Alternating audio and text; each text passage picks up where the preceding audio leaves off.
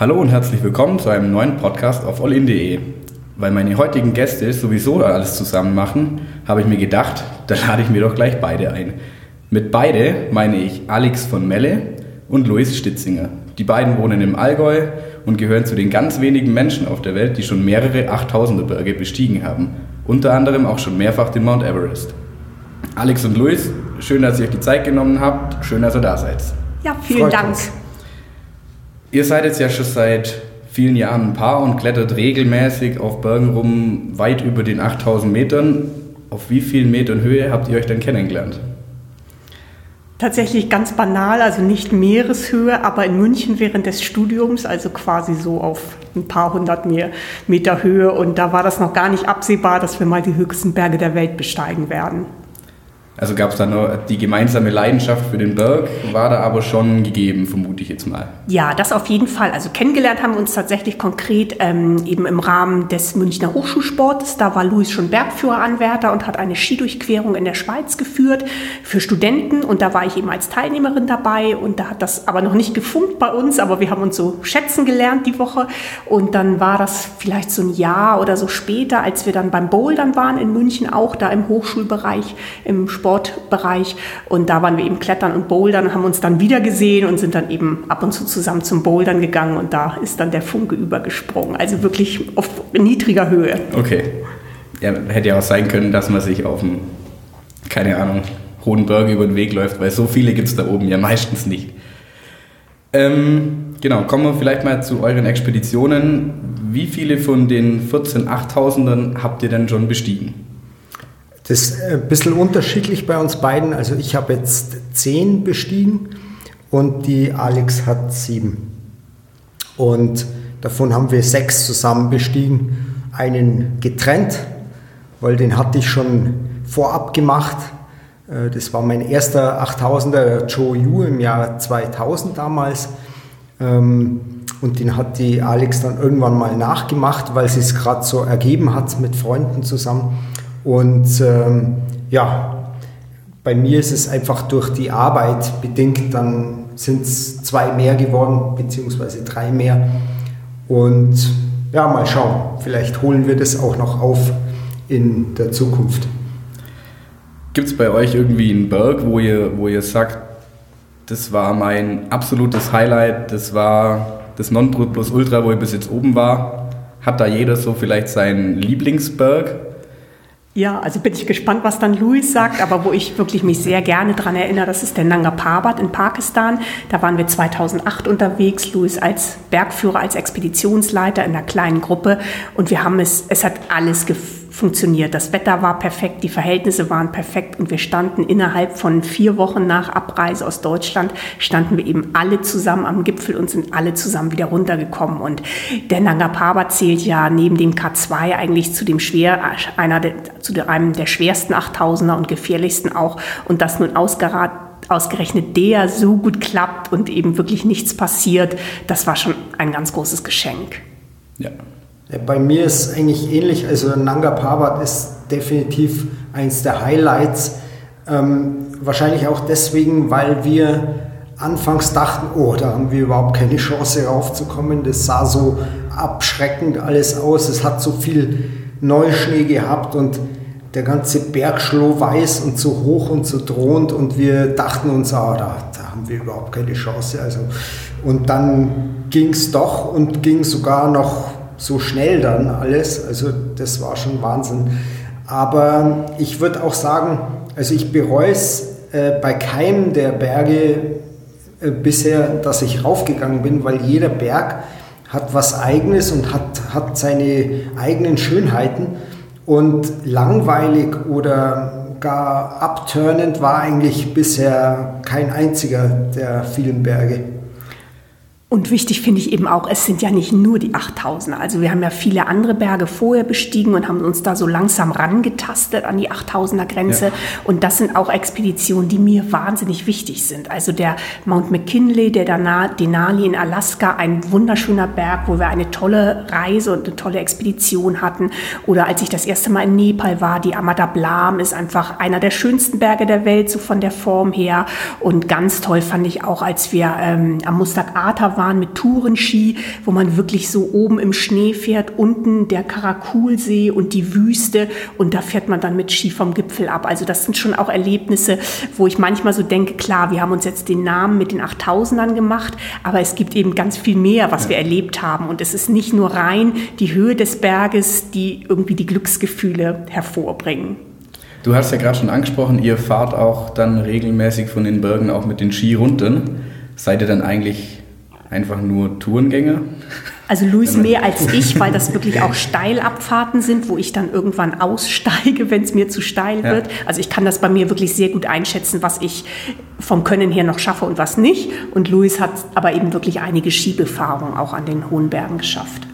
Ja, und ähm, bei, den, also bei den ganz hohen Bergen, bei den 8000ern, ähm, bin ich zwar überzeugt, man, man kann eigentlich von jedem der 14 mit Ski runterfahren, aber das sind keine normalen Skitouren in Anführungsstrichen ja, ja. mehr, die, die man da macht. Also das, das würden auch in den Alpen wenige Leute nur äh, machen, äh, weil das in bestimmten Bereichen dann einfach schon wahnsinnig steil ist oder auch Lawinen gefährdet ähm, und man da schon im Extrembereich unterwegs ist. Und dann kommt dann noch dazu, dass man ähm, aufgrund der Höhe, wenn man das Ganze ohne künstlichen Sauerstoff macht, äh, muss man das ja auch noch da schnaufen und ähm, ja, hat, wenn man das ununterstützt dann noch macht, ähm, sein Zelt dabei und seinen Schlafsack und alles Mögliche an Plunder.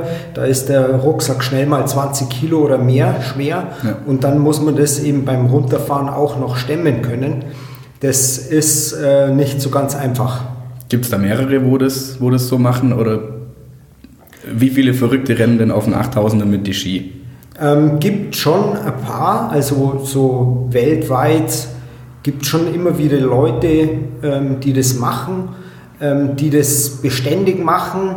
Über Jahre hinweg gibt es nicht so wahnsinnig viele, aber es gibt schon so ein, so ein Häuflein, so ein Dutzend Leute, die immer wieder äh, hohe Berge mit den Skiern angehen. Und ähm, ja, da kennt man sich aber untereinander dann meistens auch irgendwo persönlich schon, weil man sich irgendwo schon getroffen hat. Der bekannteste Burger, also ihr habt jetzt gerade schon mit Namen um euch geworfen, wo ich jetzt äh, bei der Burger nicht so viel anfangen kann. Also der bekannteste ist mit Sicherheit der Mount Everest, der bekannteste 8000er. Und wenn ich das richtig gelesen habe, dann ist es noch nicht so lange her bei dir, oder? Mhm. Genau, also ähm, ich bin eigentlich mehr oder weniger gerade erst zurückgekommen. Okay. Ähm, Ende Mai.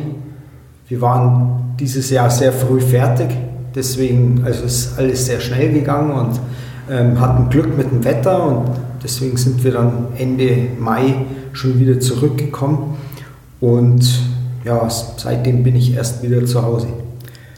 Über den Everest hört man ja relativ viel, beziehungsweise man liest auch viel über, über Tourismus, über Müll, über die schlimmsten Geschichten mit erfrorenen Leichen am Wegesrand und bla bla bla. Einfach mal die Frage, wie seht ihr denn das? Oder stimmt es? Ich meine, man hat nicht so oft Leute hier, die oben waren, drum Ja, ich kann ein bisschen was dazu sagen, aber du dann natürlich auch nochmal, weil du warst ja oben, also ich war 2015 mit, das war unser, unser erster Versuch, ja. den wir leider abbrechen mussten, weil da dieses große Erdbeben in Nepal war. Und dann war eben Luis zweimal als Bergführer noch unterwegs am Everest. Der ist ja wirklich auch sehr teuer, deswegen kam das dann unter anderem eben auch finanziell für mich nicht in Frage, dass ich da mitfahre. Aber ich sag immer, ja, die Bilder sind natürlich abschreckend, aber es ist auch nicht so, dass man nur am Mount Everest Leichen sieht an den hohen Bergen. Das gibt es auch an anderen Bergen so. Aber der Mount Everest steht einfach so im Fokus, weil es eben der höchste Berg ist, dass auch dann oft nur über den berichtet wird. Und es gibt sage ich mal, an allen hohen Bergen gibt es auch immer wieder Menschenansammlungen, aber man hat auch immer wieder seine Ruhe. Und das, finde ich, muss man so ein bisschen für sich raushören, was möchte ich. Und bei vielen steht einfach der Everest so hoch in dieser Prestigerangliste, dass eben da natürlich mehr unterwegs sind. Aber gerade auch am Nanga Parbat, das waren ganz wenige andere Bergsteiger, die da unterwegs waren. Also ich denke immer, so wie man selber möchte, kann man sich das auch aussuchen, an welchem Berg man unterwegs ist, ob mit vielen oder wenigen Leuten. Und klar, der Mount Everest natürlich, da wird sehr viel Sauerstoff benutzt, da werden, wird sehr viel Müll äh, produziert durch diese ganzen Gruppen, aber es wird auch inzwischen sehr viel getan. Also es gibt eben, gab jahrelang gab es eben auch diese Müllsammelaktionen oder Expeditionen am ja. Berg. Man kann viele Leichen aus der Höhe einfach nicht bergen. Das ist einfach nicht von der Manpower her zu machen. Aber ich glaube, dieses ganze Bewusstsein mit dem Bereisen von fremden Ländern und wie wir auch die Berge dort wieder hinterlassen, das hat stark zugenommen. Also es gibt eben zum Beispiel inzwischen überall fest installierte Toilettenzelte in den Basislagern. Und früher ist einfach überall hingeschissen worden, wo, ja. wo man war. Und dann ja. sieht das eben nach einer Saison ganz furchtbar aus. Also da hat sich auch ganz viel getan. Und ich finde immer, die Bilder vom Everest sind schlimmer, als es wirklich ist. Aber Luis kann, glaube okay. ich, dann noch mal was aus seiner Sicht dazu sagen. Ja, das Klischee mit dem Müll, das ist eigentlich heute überholt. Das, ähm, das gibt es so nicht mehr oder nur noch an ganz wenigen Plätzen. Da ist ähm, sehr viel aufgeräumt worden und sehr viel vom Berg runtergebracht worden. Und äh, man hört immer, also als erstes, wenn man sagt, ja, man war am Everest und hört, oh ja, und wie war das mit dem Müll und den Toten? Und das sind immer dieselben Klischees, die da ja. eigentlich wieder auftauchen. Und ähm, mit dem Müll, dieses Klischee ist eigentlich wirklich überholt. Es okay. ist auf der Nordseite speziell, die, die Chinesen, die haben da wahnsinnig viel ähm, Sorge drauf verwandt, äh, den Berg zu reinigen. Und das, was man äh, an, an Papieren oder, oder Plastikverpackungen dort noch findet, das haben meistens die Jagdtreiber weggeschmissen. Ansonsten ist der Berg so sauber wie kaum ein Berg hier bei uns im Allgäu. Und auf der Nordseite ist es noch nicht ganz so ähm, beispielhaft, aber es, es wird auch jedes Jahr besser. Und es sind nur wenige Lager da, wo es halt besonders schwer fällt, äh, auch Lasten abzutransportieren. Also im, im letzten Hochlager auf 8000 Meter, ähm, da wo der Sturm auch immer wütet, da ähm, ist noch etwas eine Müllansammlung vorhanden, aber man bemüht sich auch, das runterzubringen. Und äh, nächstes Jahr wollen die Chinesen sogar einen Versuch starten, ähm, die toten Leichname oben vom Gipfelgrat ähm, herunterzubringen ähm, weil sie das, diese Leichname auch gerne an die Angehörigen Logisch, zu Hause ja. übergeben Klar. würden. Ist eigentlich ein feiner Zug auch, aber wie die Alex schon sagte, ist unheimlich schwierig. Da macht man sich gar keine äh, Vorstellung darüber, äh, wie viel Kraft es benötigt. Das hat man mal bei einer Bergungsexpedition ganz gut gesehen. Da waren das ein Dutzend Leute, alles kräftige Männer und die haben das gerade so geschafft, aus der Gipfelregion einen einzigen Toten eben herunterzubringen. Und dementsprechend ist es eben eine wahnsinnig aufwendige Sache. Wie denn das mit dem Tourismus? Weil das sind eigentlich so die Bilder, die ja, die ja relativ oft umgehen mit äh, Schlangen bis zum Gipfel. Ist das da auch so? Weil ich meine, es gibt ja nur wenige Tage im Jahr, an denen man an den Gipfel kommt. Also mich stört diese Ansammlung von vielen Menschen, die natürlich am Everest ähm, ungleich mehr gegeben ist als an allen anderen Achttausendern dieser Erde. Das stört mich persönlich schon auch etwas, weil das ist nicht so mein Stil, den ich suche, wenn ich privat eine Expedition mache. Da, da möchte ich lieber meine Ruhe haben. Aber für mich ist es in erster Linie mal ein Job, eine Arbeit, die ich gut machen will.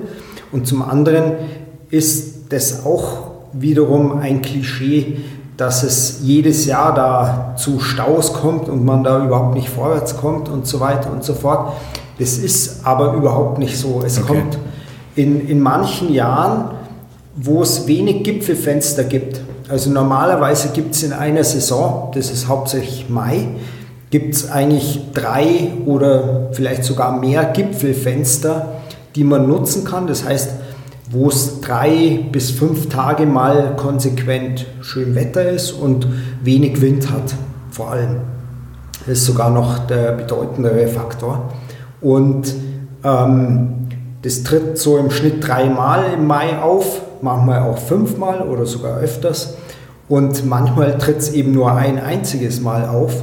Und das waren exakt die Jahre, wo es dort so, so großen Staus gekommen ja. ist, weil natürlich das ganze Basislager dann alles auf einmal aufbricht und dann wirklich von den Leuten, die ein Permit haben, also im Extremfall sind es 400 oder äh, 500, bricht halt dann alles zur selben Zeit auf, plus nochmal dieselbe Anzahl an Sherpas. Dann kann man sich vorstellen, dass das dann eine lange Schlange gibt. Logisch, ja. Aber ja. ich meine, ich mein, äh, ähm, man kann sich ja auch ruhigere Berge aussuchen, da gibt es ja genug. Definitiv das. Ja. Und wenn man eben auch Saisons erwischt, wie es jetzt zum Beispiel dieses Jahr der Fall war, wo es einfach mehrere von diesen Wettermöglichkeiten von den Fenstern her gibt, dann kann man zum Beispiel eher Richtung Ende der Saison warten. Und wir kennen Fälle, wo dann auch die Leute wirklich ganz alleine am Gipfel waren. Ja, das ist auch ein bisschen eine Taktikfrage. Das muss man sich dann überlegen. Ähm, man muss ja nicht am ersten besten guten Tag starten, sondern kann sich auch für ein Wetterfenster später entscheiden. Und ähm, 2019 beispielsweise, das erste Mal, als ich auf dem Mount Everest-Gipfel angekommen bin, da waren wir mit unserer Gruppe lange Zeit alleine oben gestanden und maximal vielleicht in Summe 20, 25 ja. Leute auf dem Gipfel immer. Also das, das waren ganz wenige und wir konnten die ganze Strecke unbehindert eigentlich gehen, wurden nie aufgehalten. Also so hat es dann schon auch was Schönes. Und äh, der Everest ist jetzt kein ähm, hässlicher Berg, also von keiner Seite. Ähm, wenn man da sein Tempo gehen kann und ein bisschen seine Ruhe dann doch finden kann, das verteilt sich ja auch dann entsprechend auf der Wegstrecke, dann haben beide Seiten durchaus ihre Schönheiten zu bieten und ähm, man hat einfach wahnsinnige Ausblicke, weil es ist einfach der höchste Berg und man kann auf alles andere runtersehen. Wie du gerade sagst, das ist der höchste Berg. Ähm, habt ihr dann habt ihr Ziele oder, oder ein bestimmter Berg, wo ihr sagt, den habe ich noch, da war ich noch nie oben, das wäre so mein, mein, mein großes Ziel. Oder ja, also gibt es tatsächlich, also eine Wunschliste hat man eigentlich immer so im Kopf, was ja. man machen möchte. Und es ist auch leider immer so, wenn man quasi einen Wunsch sich erfüllt hat von dieser Gipfelwunschliste, dann kommen meistens die nächsten gleich nach. Also fertig wird man nie. Und bei mir ist es so von den höheren Bergen, also jetzt kein 8000er, ist es der Alpamayo in Peru, wo ich unbedingt nochmal hin möchte. Und von den 8000ern würde ich gerne nochmal an den Makalu. Das ist der fünfthöchste Berg der Welt. Wir waren zweimal da und es hat zweimal nicht geklappt. Und irgendwie würde ich mir den Wunsch gerne nochmal erfüllen, dass ich da nochmal eine dritte Chance kriege und im besten Falle, dass das dann auch klappt. Also quasi noch unvollendet, genau. dieser Ausflug. Ja. Ja, die, die Liste ist eigentlich noch lang und wird jedes Jahr länger, aber es ist gar nicht so sehr vielleicht ähm, der Wunsch, jetzt alle 14 8000er machen zu wollen, sondern was mich reizen würde, wäre ohne Sauerstoff auf den Everest nochmal zu steigen das wäre ein Ziel, weil mich das einfach interessieren würde, ob ich das schaffe zum einen und zum anderen, wie ich mich dabei fühle. Und ähm, andere Ziele, ja, wären einfach auch noch Berge, die ich noch nicht kenne. Also zum Beispiel der Kanch, der Kanchenjunga, auch ein hoher ähm, 8000er ganz im Osten des Himalayas würde mich sehr reizen, weil der so abgelegen ist und äh, eigentlich selten gemacht und besucht wird. Oder ja, Makalu würde mich auch reizen, weil es einfach so ein schöner Berg ist, ja. aber auch durchaus äh, noch, noch Ziele ähm, unter 8000 Meter. Chamlang zum Beispiel, den habe ich auch schon so oft gesehen und der, der gefällt mir auch so gut von der Form. Oder ja, viele Berge in, in der äh, Cordillera Blanca in Peru, die einfach so formschön sind. Also der Stoff geht so schnell auf jeden Fall nicht aus. Also keine konkrete Checkliste und ein übergeordnetes Ziel, sondern einfach nach und nach einfach das machen, wie es gerade kommt und, und wie es gerade Das und das muss eben auch immer irgendwie so ein bisschen passen. Also so für mich ist so ein bisschen so eine Lebensphilosophie auch soll sein oder soll nicht sein. Und ja. wenn es eben zeitlich, finanziell oder gesundheitlich oder politisch äh, in einem Jahr irgendwas Bestimmtes nicht klappt, dann geht trotzdem immer irgendwie eine andere Tür auf und dann kann man andere Sachen machen. Und das Schöne ist ja eben an den Bergen, die laufen nicht weg. Also man kann immer wieder zurückkehren, wenn es irgendwie nicht geklappt hat oder man kann sagen, wenn es aus irgendwelchen Gründen man eine Reise verschieben muss, dass man es eben später nochmal probiert. Ja, und das ähm, ist auch jedes Jahr unterschiedlich. Also das muss natürlich auch dann mit der Arbeit gut zusammenpassen. Ähm, zu gewissen Zeiten kommen wir schlecht weg ähm, zu anderen Zeiten habe ich vielleicht irgendwelche Führungen und wenn ich dann sowieso schon eine Führung in Nepal hat, habe, dann macht es natürlich Sinn, irgendwo selber noch Zeit anzuhängen und dort auch noch was zu unternehmen. Also jedes Jahr ist es anders und wir entscheiden es jedes Jahr neu, was, was wir uns vornehmen wollen. Und ähm, ja, sind damit eh schon früh dran. Also wir überlegen uns quasi unsere Jahresplanung so ein Jahr im Voraus, weil da stehen dann die Termine für die Veranstalter und da müssen wir dann auch selber wissen, was wir unternehmen wollen. Äh, ihr habt es jetzt gerade schon angesprochen, auch beruflich muss es passen. Ähm, was macht ihr denn so beruflich? Ja, also tatsächlich ganz verschiedene unterschiedliche Dinge auch. Also ich bin selbstständig im Bereich Pressearbeit, Textarbeit. Das mache ich fast alles von zu Hause aus für verschiedene Firmen. Dann schreiben wir eben viel Artikel auch gemeinsam. Dann unterrichte ich Yoga. Wir halten Vorträge zusammen, einzeln auch für Firmen oder für DAV-Sektionen, die uns eben einladen. Das lag natürlich auch alles jetzt durch Corona brach, aber jetzt fängt es wieder an, so ein bisschen Fahrt aufzunehmen. Also es sind so ein bisschen verschiedene Standbeine und Luis ist eben Bergführer und kannst du ja, selber noch was sagen. Ja. Über das, was die Alex jetzt genannt hat, hinaus eben noch Ausbilder und Bergführer und Expeditionsleiter. Das ist eigentlich so mein, eins meiner Hauptstandbeine. Und dann werden wir auch ein bisschen noch von Firmen unterstützt, ähm, die, damit wir unsere privaten Bergexpeditionen und Ziele durchführen können. Und ja, das ist ein bunter Mischmasch, aber dadurch sehr vielseitig und ähm, ja, zu gewissen Zeiten, wie jetzt durch Corona, wo sich vieles ändert, eben auch einigermaßen krisensicher dann, wenn man bestimmte Sachen gar nicht machen kann. Also es gibt jetzt schon auch äh, zum Beispiel Szenarien, wo ihr sagt, in der Zeit könnt ihr hier nicht weg, da können wir keine Expedition planen, sondern wir sind beruflich so eingespannt, dass es jetzt halt einfach aktuell nicht geht. Ja, das ist üblicherweise zum Beispiel der November ja. oder zweite Teil November, Beginn Dezember, da ist üblicherweise die Vortragssaison oder die Hochsaison und da können wir normalerweise nicht weg. Da haben wir uns dann schon verpflichtet im langen Voraus für diverse Vorträge und ähm, das ist definitiv so und ja, aber es gibt eben Sonst. auch viele Dinge, die man einfach gut planen kann. Also wenn wir uns jetzt eben mit einem Jahr im Voraus auch sagen, die sechs Wochen dann und dann halten wir uns frei für eine Expedition, dann kann man das zum Beispiel auch mit einer Vortragsanfrage, kann man eben auch sagen, wir sind in dem Zeitraum weg, aber davor oder danach, danach ja. geht's. Also da findet sich eigentlich immer eine gute Lösung, aber tatsächlich ist es eben so, der Herbst ist so Vortragssaison, wo wir dann eben wirklich schauen, dass wir da sind und die Vorträge halten können. Ja, und solange ich zum Beispiel Everest führe oder Expeditionen für Veranstalter führe, ist äh, ganz klar das Frühjahr, also April, Mai, eine Zeit, die ich mir da schon mal abstecken kann, wo ich dann nichts anderes machen kann, ähm, wo ich dann eben für einen Veranstalter unterwegs bin.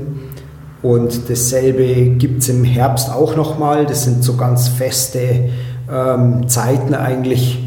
Das beginnt ähm, dann so im September, Oktober ist die Herbstsaison, wo die niedrigen Berge im Himalaya begangen werden. Und äh, also alles füllt man sich dann natürlich nicht mit Verpflichtung voll, aber man muss natürlich schon auch schauen, dass man jedes Jahr auf sein Arbeitspensum dann kommt, dass es einem eben finanziell rausreicht.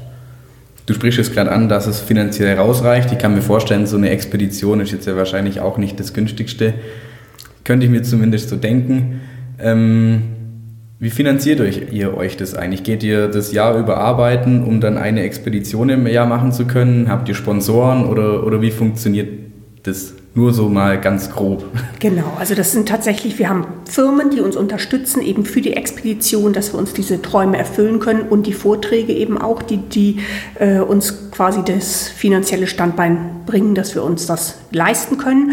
Und ja, also mit den Preisen, wir können da ja auch offen drüber sprechen. Früher haben wir eigentlich immer gesagt, so eine Expedition kostet ungefähr so viel, wie hoch der Berg ist. Also sprich so ein 8000, 8000 Euro.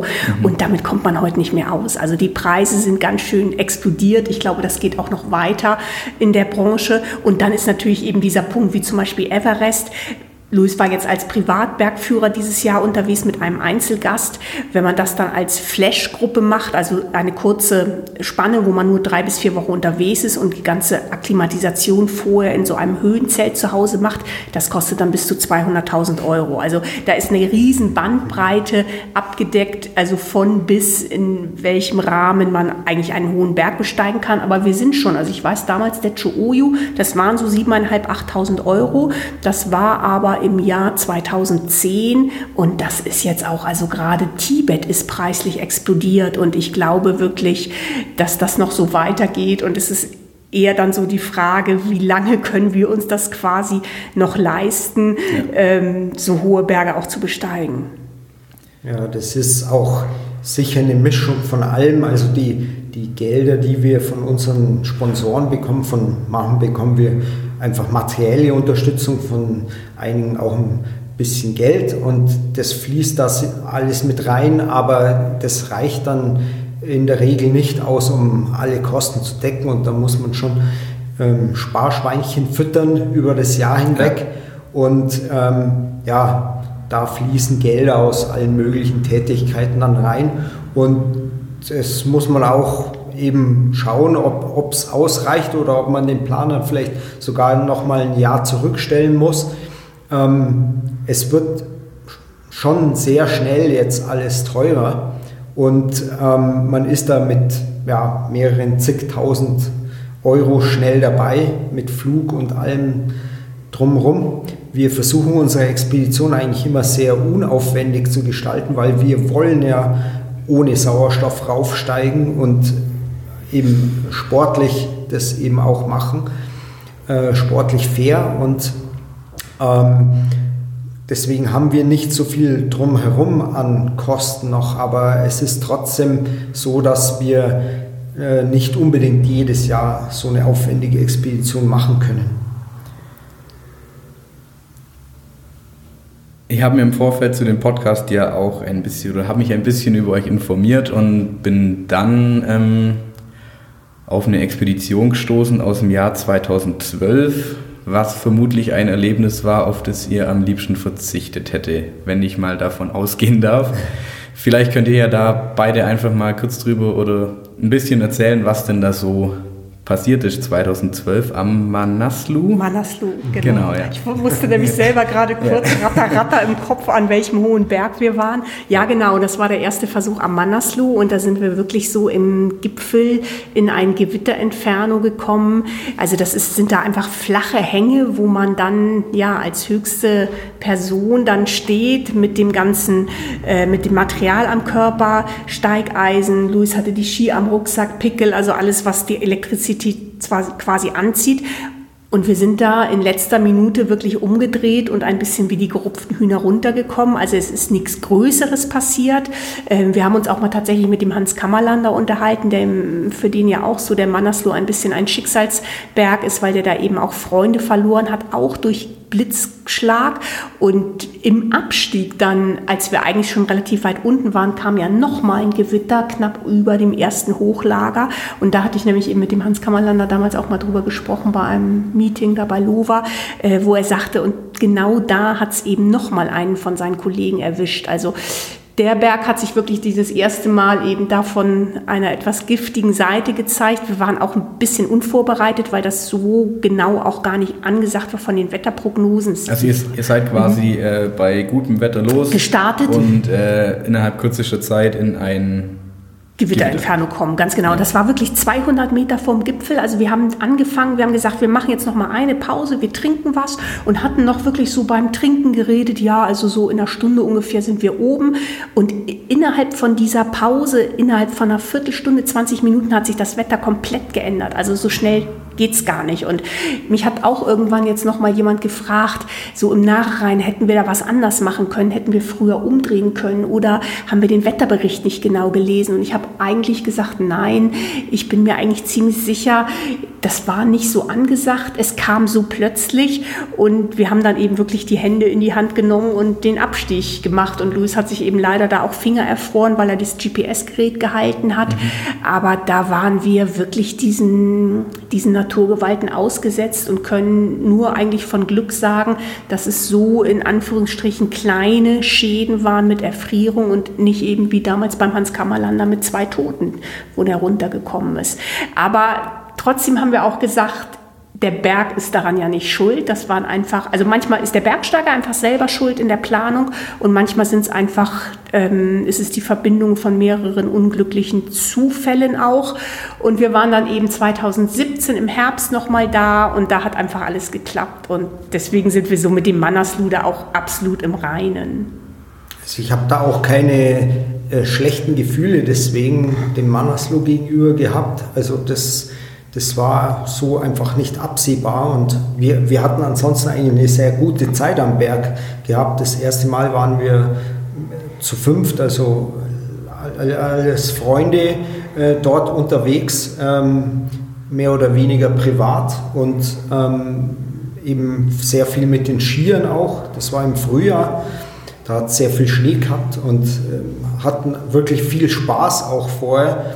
Ähm, und das Erlebnis dann da am, beim Gipfelgang, das kam so überraschend, das war, ähm, also ich habe im Nachhinein oft noch drüber nachgedacht, was das jetzt tatsächlich war, aber es ist wirklich schwer ergründbar. Auf jeden Fall war es so nicht vorhergesagt vom Wetterbericht.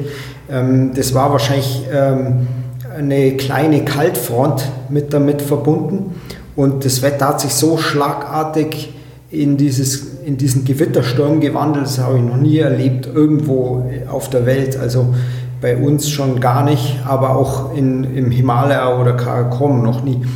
Und ähm, ja, dann ging es wirklich darum, dass wir unser Leben retten müssen und ähm, sind da Hals über Kopf abgestiegen und ich habe mir die Finger eben erfroren, weil ich das GPS, also schon mit Handschuhen, aber ich habe das eben so ruhig halten müssen und immer drauf schauen müssen.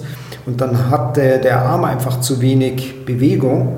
Und ich habe das gar nicht gemerkt, wie das so schleichend passiert ist. Aber dann unten im letzten Lager, wo wir dann Zuflucht gefunden haben wieder, da merkte ich dann, oh, ähm, irgendwas stimmt nicht. Und ja. dann habe ich die Handschuhe ausgezogen und dann habe ich schon gesehen, also die, Fing die Finger, die waren dann schon bläulich verfärbt. Und ja, dann kam das so, wie es kommen musste. Und das ähm, hat mich natürlich dann schon das restliche Jahr auch irgendwo gekostet, weil die Finger mussten langwierig wieder heilen und zum Glück war das Ergebnis dann sehr gut. Also man musste nur an einem Finger ein bisschen Knochen amputieren und äh, selbst der schaut eigentlich fast normal wieder aus und ähm, alle anderen haben sich von selber regeneriert und deswegen bin ich da schon froh, ähm, dass wir so glimpflich davon gekommen sind.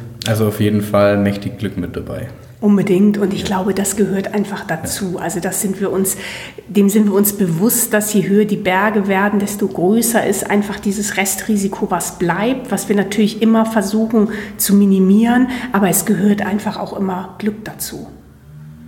Gibt es dann auch zum Beispiel einen Berg, wo ihr sagt, den, den gehe ich auf gar keinen Fall hoch, der ist zu gefährlich, da ähm, das ja, mache ich nicht. Also die Annapurna ist eben ein 8000er, wo einfach sehr viele objektive Gefahren sind. Ich bin jetzt tatsächlich im Moment nicht mehr so ganz up-to-date nach wie vor, ob das so ist oder ob es da Alternativrouten gibt. Aber das war immer so der Ruf der Annapurna, was man von vielen gehört haben. Das ist eigentlich ein niedriger 8000er, also jetzt gar nicht von der Höhe, sondern eben von Eisschlag, äh, Gefahren im Aufstieg und da denke ich mir zum Beispiel, ist jetzt auch gar nicht so ein Traumberg, der so auf meiner Wunschliste steht. Und dann denke ich mir auch, dann muss es der auch nicht unbedingt sein, wenn man eben im Vorwege weiß, dass da so hohe objektive Gefahren sind. Ja, es gibt schon definitiv äh, vor allem Routen auch, die ich jetzt nicht unbedingt machen würde, wo man weiß, die sind gefährlich, die sind Eisschlaggefährdet oder lawinenbedroht. Ähm, da gibt es aber dann oft andere Wege auf diese Berge rauf, die man machen kann, wenn man sich das vorstellt. Ähm, aber ja, also jetzt so richtigen totalen Ausschlusskandidaten gibt es jetzt bei mir eigentlich nicht. Ähm, gibt es den allgemein nicht? Also gibt's, äh, ist grundsätzlich jeder Berg erstmal besteigbar? Im Prinzip ja denke schon. Also das hängt halt vom Können ab, ähm, das derjenige mitbringt. Also ein, ein, Berg wie der Cerro Torre zum Beispiel in Patagonien, das ist so eine, ähm, ja, eine richtige Felsnadel, äh, steil von unten bis oben, nur in wirklich ganz schwieriger, extremer Kletterei besteigbar. Da muss man einfach ein guter Kletterer sein und um, um das sich vornehmen zu können. Ähm, ich weiß nicht, ob wir gut genug wären, äh, das schaffen zu können. Momentan wahrscheinlich eher nicht, müssten wir ein bisschen trainieren gehen, ähm, Felsklettern wieder mehr machen. Ähm, aber die Ziele, die müssen eben zu den Voraussetzungen passen, die man selber mitbringt. Ja. Und ähm, es gibt aber definitiv Leute, äh, die können alle Berge der Welt besteigen. Ob sie es dann schaffen, ist eine andere Frage, weil auch an diesen Bergen ja, muss, gehört das, äh, eine Portion Wetterglück dazu, äh, muss alles passen, darf man keine Fehler machen und so weiter und so fort. Also ähm, es bleibt immer ein Abenteuer. Seid ihr ähm, oder wird man grundsätzlich vielleicht auch ein bisschen vorsichtiger, wenn man weiß, dass, ähm, dass der Partner mit dabei ist? Oder spielt es in dem Fall jetzt äh, keine Rolle am Berg? Also wir haben da auch schon so selber untereinander drüber gesprochen und was wir, glaube ich, beide so empfinden, ist, dass man immer von sich selber meint, man hat alles im Griff und immer mehr Sorge um den Partner hat. Also das ist, glaube ich, irgendwas, das haben wir auch schon von anderen Paaren gehört, das steckt da irgendwie so drin. Und ich glaube schon dadurch, dass der Louis eben staatlich geprüfter Bergführer ist und dann dadurch einfach noch mal mehr Erfahrung und Können als ich habe, hat er schon dann immer auch noch mal mehr den Blick auf mich, ob es mir hoch wirklich auch gut geht. Also man bleibt dann schon vielleicht auch ein bisschen vorsichtiger, weil man weiß, dass man eben nicht nur, sagen wir mal, das Leben von sich selber riskiert, sondern eben auch von seinem Partner. Oder spielt es keine Rolle? Doch, also, ich würde schon sagen, dass, ja. dass äh, man da ein bisschen vorsichtiger ist. Aber auf der anderen Seite ist es auch ähm, schön und gut und es gibt einem auch Kraft. Ähm, man ergänzt sich da in vielen Bereichen auch ganz gut. Ähm, das, das gibt Dinge, die kann die Alex besser ähm, als ich und äh, in anderen Dingen ist es andersrum und da kann man sich äh, gut ergänzen. Ähm, also es geht jetzt nicht nur um, wer klettert besser oder wer, wer hat mehr Kondition, sondern auch jetzt äh, vom, von der Denke her bei wenn man sich überlegt, wo gehe ich da jetzt rauf, die Gefahrenstellen zu erkennen oder die Schlüsselstellen zu sehen, solche Dinge eben auch schon bei der Planung. Ähm, und zum anderen ist es auch ein blödes Gefühl, denke ich, wenn man, also ist uns ja auch beiden schon so geschehen, wenn wir alleine unterwegs waren, wenn man ähm, in einer gefährlichen Situation ist und ist da alleine und weiß, der andere hockt zu Hause und macht sich womöglich Sorgen, weil irgendwo schlechte Nachrichten sich auch übers Netz verbreiten, dann ist es auch eine blöde Situation. Ja. Also wir genießen es eigentlich immer sehr, zusammen unterwegs zu sein und uns gibt es auch sehr viel. Ja, wir sind da einfach wirklich so ein eingespieltes Team. Also ich könnte von der Schnauferei gar nicht auf 8000 Meter diskutieren, wie wir das Zelt jetzt hier aufbauen oder wer was macht. Und das ist einfach so schön, dass wir uns da so stillschweigend ergänzen und dass wir uns aber auch gegenseitig eben so gut kennen. Wenn jetzt einer krank werden würde, glaube ich, würde das der Partner sehr schnell mitkriegen im Zelt und erkennen und eben auch entsprechend handeln. Und ja, das ist für uns auf jeden Fall die schönere Variante, beide, dass beide unterwegs sind, als wie wenn einer zu Hause Hause sitzt. Man passt dann auf sich gegenseitig. Unbedingt, auf. ja. ja. Ähm, ich vermute mal, das ist nicht ganz so unanstrengend, auf so einen 8000er hochzugehen. Was würdet ihr denn sagen, wenn ich jetzt zu euch sagen würde, ich möchte einen 8000er besteigen, von jetzt bis auf den Gipfel? Wie lange würdet ihr brauchen, um mich fit und dann eben auch auf den Berg zu bekommen? Also das kommt ganz darauf an, ob du das ohne oder mit Sauerstoff, also künstlich meine ich jetzt, machen wolltest. Ja, natürlich ohne. Und da ist es dann schon wesentlich herausfordernder. Also mit künstlichem Sauerstoff sind die Leute eigentlich heutzutage sehr schnell in der Lage, auf einen 8000er zu steigen, wenn grundsätzlich so die, die körperliche Verfassung passt die Leute gesund sind, sie allgemein gut sportlich sind und sie dann ein bisschen eben sich die technische Erfahrung aneignen, das Steigeisen gehen mit Pickel in Seilschaft und an, an, in den Alpen Hochtouren unternehmen, ähm, dann ist man eigentlich relativ schnell in der Lage, auch einen 8000er besteigen zu können, ähm, wenn man das mit einem Bergführer macht, weil der übernimmt die Sorge um die Punkte, die man selber nicht überblicken kann. Also ja. wie steht es um die Akklimatisation, wie steht es um die Kraftreserven und ähnliches. Ähm, das übernimmt dann der Bergführer mehr oder weniger. Ähm, da kann man das innerhalb von einem Jahr oder zwei, kann man das schaffen, auf einen 8000er zu kommen, äh, wenn man denn möchte. Wenn man es ohne Sauerstoff machen möchte, dann würde ich mir da schon ein bisschen mehr Zeit nehmen, weil selbst wenn man das mit Bergführer auch machen würde, muss man sich selber einfach besser kennen. Das geht wesentlich mehr an die Leistungsgrenzen dann ran. Ähm, und da muss man einfach wissen, wie reagiert mein Körper auf 6000, auf 7000 Meter, bevor ich mir dann 8000er vornehmen kann. Und deswegen ist das Mindeste aus meiner Sicht raus, wenn man in den Alpen jetzt hohe Berge schon bestiegen hat, wie den Mont Blanc ähm, oder andere 4000er, dass man dann sukzessive zumindest einen Vertreter aus jeder Tausender Höhenstufe so probiert und erfolgreich meistert auch. Also nicht nur versucht hat und abgeblitzt ist, sondern ähm, dort war, den bestiegen hat, sich gut gefühlt hat das eine gute Erinnerung, eine gute Erfahrung war, dann kann man auch auf den Achterschritt gehen und kann sich dort versuchen. Okay, also kann ich mir das für nächstes Jahr auf jeden Fall nicht in den Urlaubsplan schreiben. Dass ich Nein, da würde ich auch sagen, ist ein bisschen zu früh. okay, ja, dann, dann warten wir nur zwei Jahre. Wäre Kein vielleicht Problem. keine so schöne Erfahrung mehr. Ja, ja, ja nee, nee, dann, dann lasse ich es. Ich habe nur gedacht, wenn ich schon mal zwei so erfahrene Bergsteiger habe, dann frage ich einfach mal nach. Ähm, ihr wohnt im Allgäu.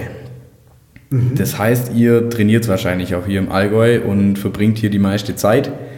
Ähm, was sind denn so eure Lieblingsberge hier in der Region? Oder gibt es da eine Tour, die sagt, äh, ach, da brauche ich nicht irgendwie weit fahren? Die ist auch schön. Genau, also was tatsächlich für uns gar nicht weit ist, weil vor der Haustür, wir leben eben in Füssen, ist einfach der Säuling, also die Säulingrunde mit dem Mountainbike, die geht wirklich bei uns von der Haustür los, die machen wir oft. Äh, wir steigen oft auf den Säuling, weil man es eben auch von daheim aus machen kann, also das genießen wir inzwischen schon sehr, dass man nicht immer das Auto bewegen muss. Entsprechend ist ja ganz nah auch der Tegelberg im Winter ein prima Skitouren-Trainingsberg vor der Haustür. Mir fällt noch die Nagelflugkette ein, die wir mal im Sommer so als Berglauftour gemacht haben. Das war wirklich schön und ist ja auch lang und da kommen auch einige Höhenmeter zusammen. Wir ja. müssen sie noch im Winter machen. Das steht noch auf der besagten Wunschliste. Das hat irgendwie bis jetzt noch nicht geklappt.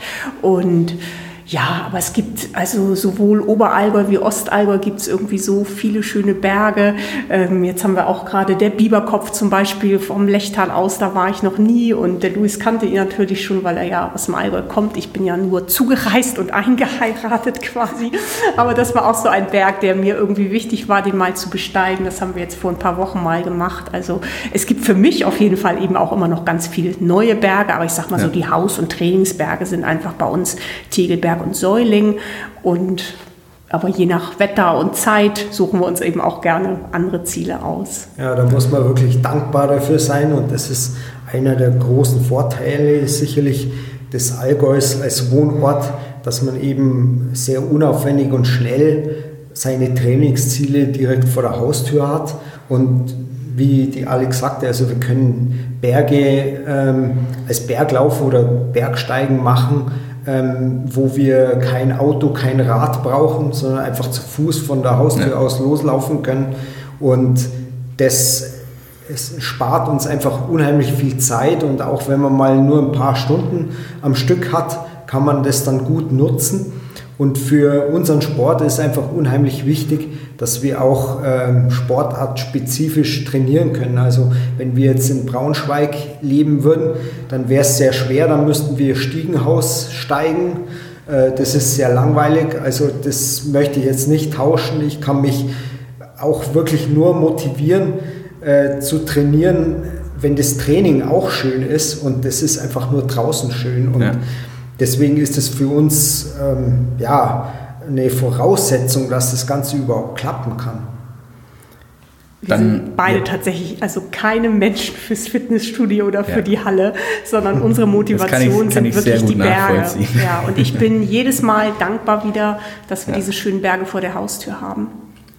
Also würdet ihr mir empfehlen, erst mal im Allgäu vielleicht den einen oder anderen Berg zu machen, bevor ihr mir ja, Step by Step. Also okay. es soll ja Spaß bringen letztendlich, ja, genau. nicht? Und das ja, ist irgendwie dann, das Wichtigste. Dann äh, auch in, de, in den Alpen gibt es so viele schöne Berge ja. und äh, wenn man so in die Richtung höhere Berge raus will, dann muss man natürlich auf den Gletscher und muss entsprechend da solide auch dastehen und da kann man aber in den Alpen ideal üben dazu und kann so viele 3000er und 4000er machen ja, und wenn es dann einem da mal langweilig wird, dann kann man den nächsten Schritt gehen und weiter reisen. Aber das ist ja heutzutage auch ähm, so ein bisschen zwiespältig. Wir, wir haben da schon auch immer irgendwo ein schlechtes Gewissen, wenn wir so weit wegfliegen in den Himalaya und äh, so viel CO2 produzieren dadurch, unsere eigenen Wünsche, unsere eigenen Ziele zu realisieren. Und Dagegen ist es dann eben zu Hause viel, viel einfacher, wenn wir mit dem Rad vor der Haustür in ein Hochtal fahren können oder ins Lechtal und da eben ganz ohne CO2-Produktion dann äh, zum Bergsteigen gehen können oder klettern, ähm, ist es ideal. Also deswegen machen wir auch sehr viel zu Hause, also nicht ja. nur in fernen Ländern. Ja, ich meine, und im Allgäu ist es ja auch ganz schön. Auf ja, da gibt es ja auch das, das ein oder andere schöne, schöne Fleckchen. Ja. Und genau. Also ich hatte schon mit der Nagelflugkette meine Probleme. dann, äh, ja, die ist auch lang. Dann, dann, ja, sich, ja, ja, ja, das, äh, da hat mich mein Bruder so zu überredet, das war keine gute Idee. Er hat gemeint, das ist eine kurze Wanderung. Ja, nee, ja. die zieht sich. Ja, genau. Aber das macht er gern. Ähm, dann wären wir jetzt auch schon am Ende. Ähm, ich würde mich ganz herzlich bei euch bedanken, dass ihr euch die Zeit genommen habt und einfach danke und schön, dass ihr da wart. Ja, vielen ja, Dank für die Einladung. Genau, Dankeschön.